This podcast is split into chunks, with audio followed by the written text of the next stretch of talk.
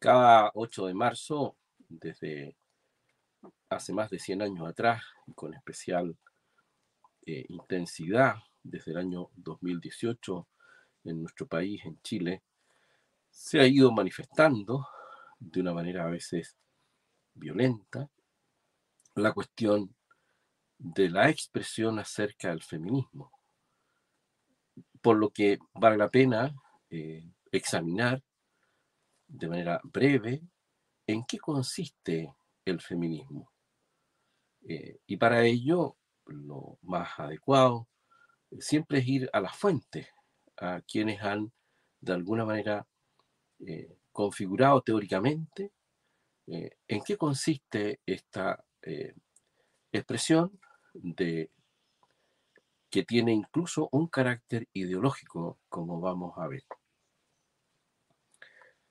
Esta mm, manifestación del feminismo se ha denominado eh, con el concepto de ola feminista. Se habla de una tercera y cuarta ola feminista, y que, en la cual eh, se manifiesta una serie de reivindicaciones, petitorios y exigencias fundamentalmente que tiene su origen a nivel universitario.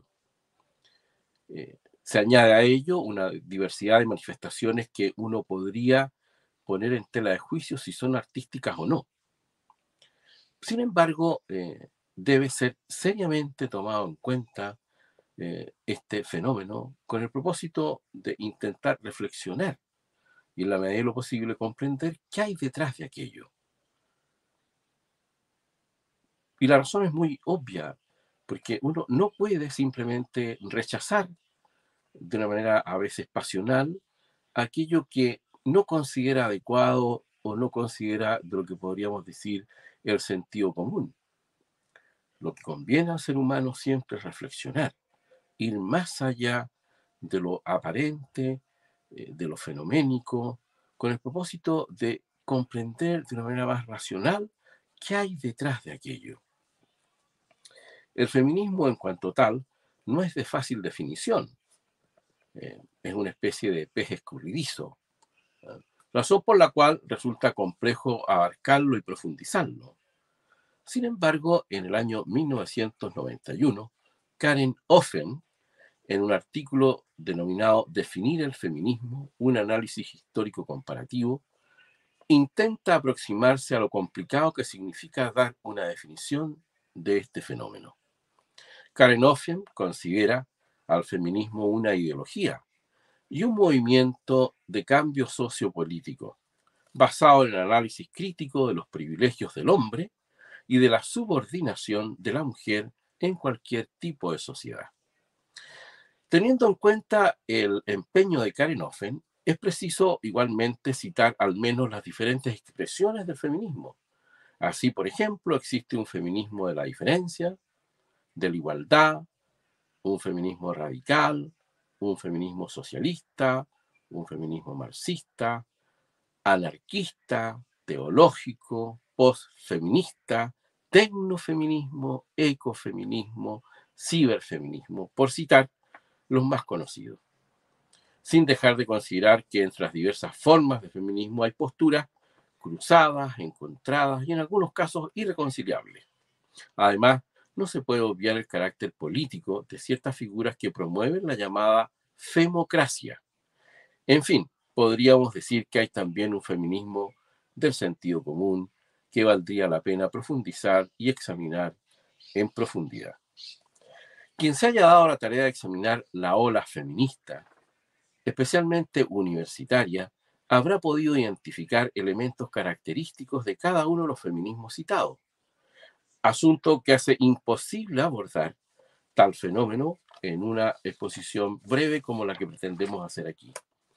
Por tal razón, referiré algunas ideas, autores y textos acerca de un par de las corrientes del feminismo entendidos como el feminismo de la igualdad y el feminismo radical, que a mi juicio, a mi entender, son los más característicos de la llamada ola feminista que se ha vivido desde el año 2018 en nuestro país.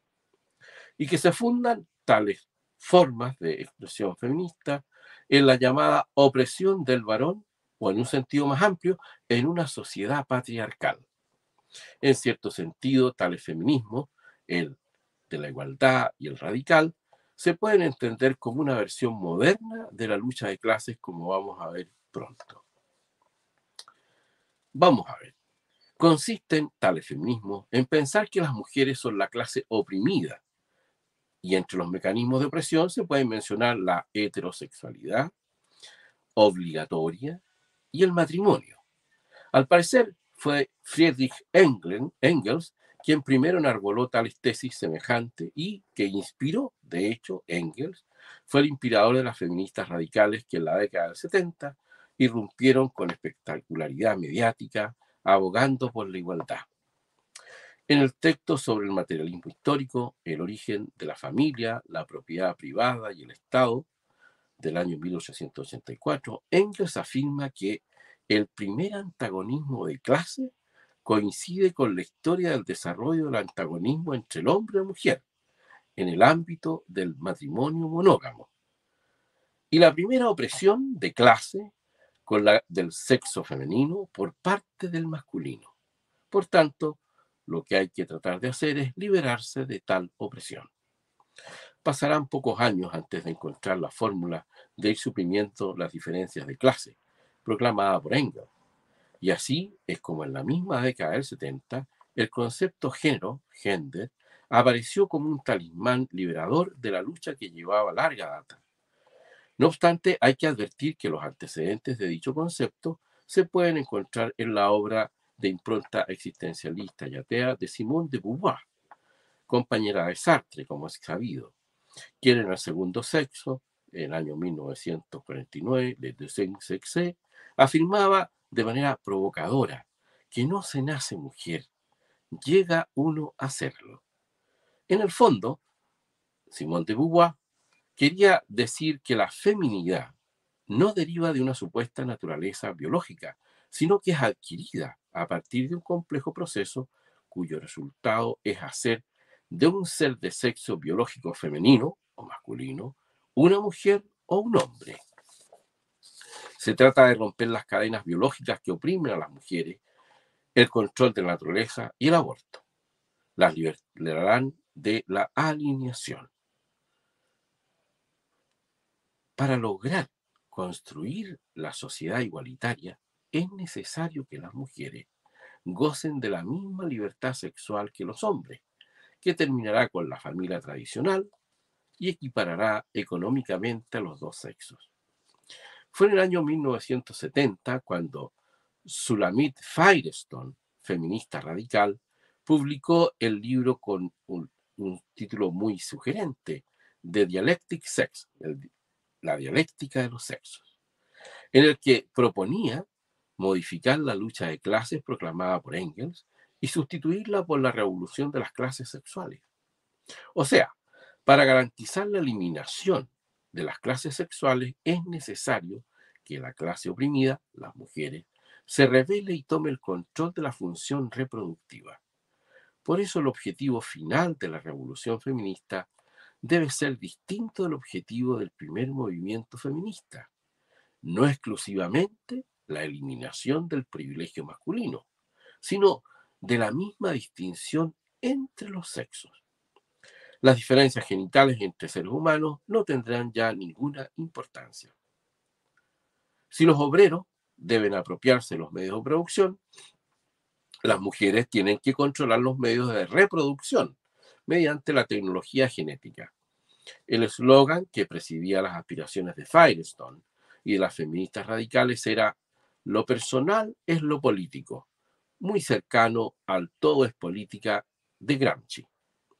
En el mismo sentido, la feminista radical Alison Jaeger que oscila entre un feminismo socialista y un feminismo marxista con raíces liberales, en 1977, en el artículo Political Philosophies of Women Liberation, publicado en el libro Feminism and Philosophy, auguraba la feliz situación de la liberación de la mujer oprimida.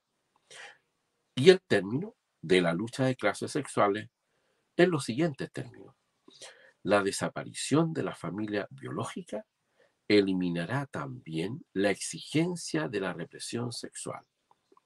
La homosexualidad masculina, el lesbianismo y las relaciones sexuales extraconyugales no serán ya vistas de forma liberal como opciones alternativas.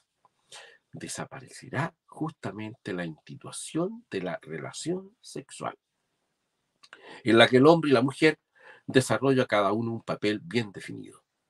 La humanidad podría finalmente volver a apropiarse de la sexualidad natural, caracterizado por una perversidad polimorfa.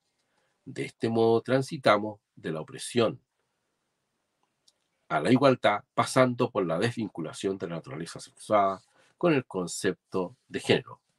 Lo mismo se puede decir respecto a la existencia de un divorcio entre amor y vida, pero hay algunas estaciones que recorrer.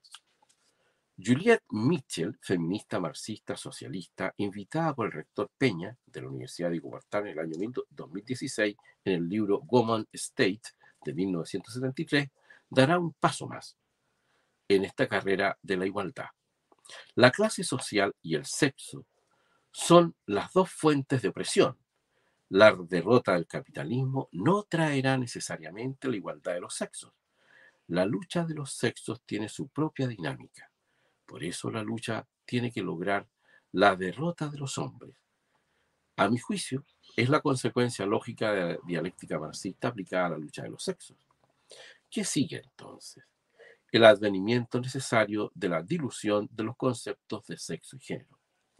Será Judith Blatter en Gender, Trouble, Feminist and the Subversion of Identity en el año 1990 y más recientemente en Undying Gender del año 2004, quien problematizará el género y la correlación o coherencia entre el sexo mujer y el, el género mujer. Lo mismo hará con el hombre. Butler afirma que si se impugna el carácter inmutable del género, quizá esta construcción llamada sexo esté tan culturalmente construida como el género. De hecho, tal vez fue siempre género, con la consecuencia de que la distinción entre sexo y género no existe como tal. Tal planteamiento da pie para pensar que el concepto de género es un concepto más amplio y más plural, que no se refiere solo a mujeres y hombres, sino también a individuos en un cruce de identidad, por ejemplo, transgénero, transexual, intersexo, individuos que ponen en entredicho qué se entiende por humano qué cuerpo es concebible como humano y qué cuerpo no lo es. Llegamos casi al final por el camino feminista en el que incluso se llega a cuestionar el carácter de si es posible hablar ya de humanos en determinadas situaciones. De algún modo, es como alcanzar el estadio de la máxima liberación en clave marxista, una especie de paraíso terrenal, y es el cuerpo mismo el que está en entredicho será el ciberfeminismo el que, el que debe intentar recuperar la materialidad del cuerpo, evitando que el cuerpo se disuelva en el idealismo lingüístico postestructuralista, dicen ellos. Pero las consecuencias de aquello son en cierto sentido espeluznantes. Y así el cuerpo, cuando se constituye en escenario y soporte de prácticas artísticas o teóricamente artísticas, deja de ser un elemento pasivo e inerte para alzarse como una plataforma que soporta diversas experiencias ligadas a lo físico, que rodea al cuerpo, al placer sexual, a la cosmética, a la cirugía o al dolor. El cuerpo, que pasa por determinados procesos de fragmentación que reflejan la distorsión física y psicológica y simbólica del individuo, haciendo hincapié en la insatisfacción que proporciona el modelo establecido de la cultura dominante frente a cuestiones urgentes que afectan al sujeto corporizado. En este contexto, el cuerpo de la mujer pretende ser despojado de lo bello y sublime, que lo ha estigmatizado desde siempre. La pretensión es la de derribar el orden y el sentido de la corporalidad heteronormativa que designa culturalmente el reparto y la delimitación del género. El cuerpo que viene a romper lo binario, lo heteronormativo, lo establecido por una supuesta naturaleza del género en base a su sexualidad reproductiva y por ello dual. Es también el cuerpo de los cyborg. El hecho de que el cuerpo se desvincule de lo bello y sublime hace que éste se transforme en todo lo contrario. Así surgen multitud de propuestas artísticas en las que el cuerpo es quebrantado, humillado, profanado. Un ejemplo sería la, la serie fotográfica de Cindy Sherman, titulada Imágenes repugnantes. La artista presenta imágenes de residuos, restos, vestigios de temas que la sociedad elude, dice ella, como vómitos de anoréxicas, sangre menstrual, jeringuillas o preservativos usados. Una galería de instantáneas que degradan el cuerpo que levanta el velo cultural que cubre el cuerpo de la mujer, que plasman un cuerpo ausente de belleza, orden y sentido, provocando un estado de crisis y repugnancia que perturba la identidad personal, que pone a prueba los límites de resistencia y tolerancia del orden social. Con ello se pretende mostrar una posible subversión de lo mismo. En este sentido, vale, la pena recordar una puesta en, en escena de un grupo llamado Las Indetectables, quizá ustedes recuerdan muy bien, en que había efectivamente no solamente torsos desnudos, sino que manifiesta safiedad de la corporeidad. Porque en el fondo esa es una manifestación de lo que se llama el porno terrorismo. Donna Haraway, en el manifiesto Cyborg, define Cyborg como un organismo cibernético, un híbrido de máquina y organismo, una criatura de realidad social y también de ficción. Y en la introducción al mismo texto dirá, las páginas que siguen son un esfuerzo blasfematorio por construir un irónico mito político fiel al feminismo. Haraway dice que la blasfemia nos protege de la moral mayoritaria. La blasfemia no es apostasía, es también una estrategia retórica y un método político para que el que pido más respeto dentro del feminismo socialista, en el centro de mi irónica fe, dice Haraway, la blasfemia es la imagen del cyborg. Para ella, el cyborg se erige como metáfora, como mito, le servirá para mostrar irónicamente en qué nos estamos transformando. Pronostica un futuro de nuevas entidades que se escapan a los reduccionismos modernos, entre natural, artificial, material, cultural o sujeto-objeto. A finales del siglo XX, nuestra era, un tiempo mítico, dice Donna, todos somos quimeras, híbridos teorizados y fabricados de máquinas y organismos. En unas palabras, somos cyborg. El cyborg es una muestra ontológica, nos otorga nuestra política, es una imagen condensada de imaginación y realidad material, centros ambos que, unidos, estructuran cualquier posibilidad de transformación histórica. Herewey, finalmente, proporciona una solución utópica no podía ser de otra manera.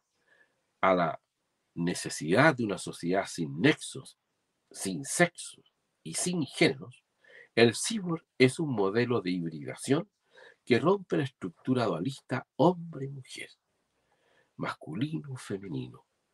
Es una criatura en un mundo postgenérico, afirma Haraway. El cyborg es la solución a un mundo sin géneros, sin génesis y quizá sin fin.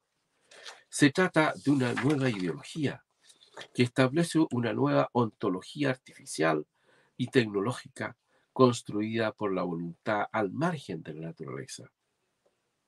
En el fondo, asistimos a una reinvención de la naturaleza humana, tal como lo expresó en un texto denominado la misma Haraway, Ciencia, Cibor y Mujeres, la reinvención de la naturaleza humana. Haber reflexionado brevemente acerca de la naturaleza del feminismo, de la mano de las representantes más destacadas, nos ha permitido advertir que estamos frente a una nueva realidad, que no se agota en una toma universitaria, en un espectáculo de torsos desnudos o de fecaciones públicas. Quienes tienen la responsabilidad política de conducir el país no pueden, no deben reducir la cuestión a un simple conflicto social que a través de un pseudo diálogo se transan algunas peticiones razonables. La ignorancia de los verdaderos supuestos de los movimientos feministas puede llevarnos a políticas igualmente antihumanas que las del asesinato de niños inocentes en el vientre materno o el asesinato de personas que se consideran sobrantes de la sociedad. La recuperación del sentido de la política, en su más primigenio sentido, como la prudente solicitud por el bien común, es una verdadera urgencia social para evitar seguir en el camino de la barbarie. Hemos querido desde el Club Polités hacer un aporte reflexivo más allá de la cuestión contingente, como siempre hemos hecho, desde la perspectiva cristiano-occidental, con el objeto de dar modestamente una luz acerca de en qué consiste el feminismo tal como eh, se ha manifestado desde el 18 de, marzo eh, en, en, nuestro país, del 2019, con el objeto de tener una mejor comprensión de aquello que está en juego en la sociedad y hacerlo con una mirada reflexiva, ponderada y también con altura de miras.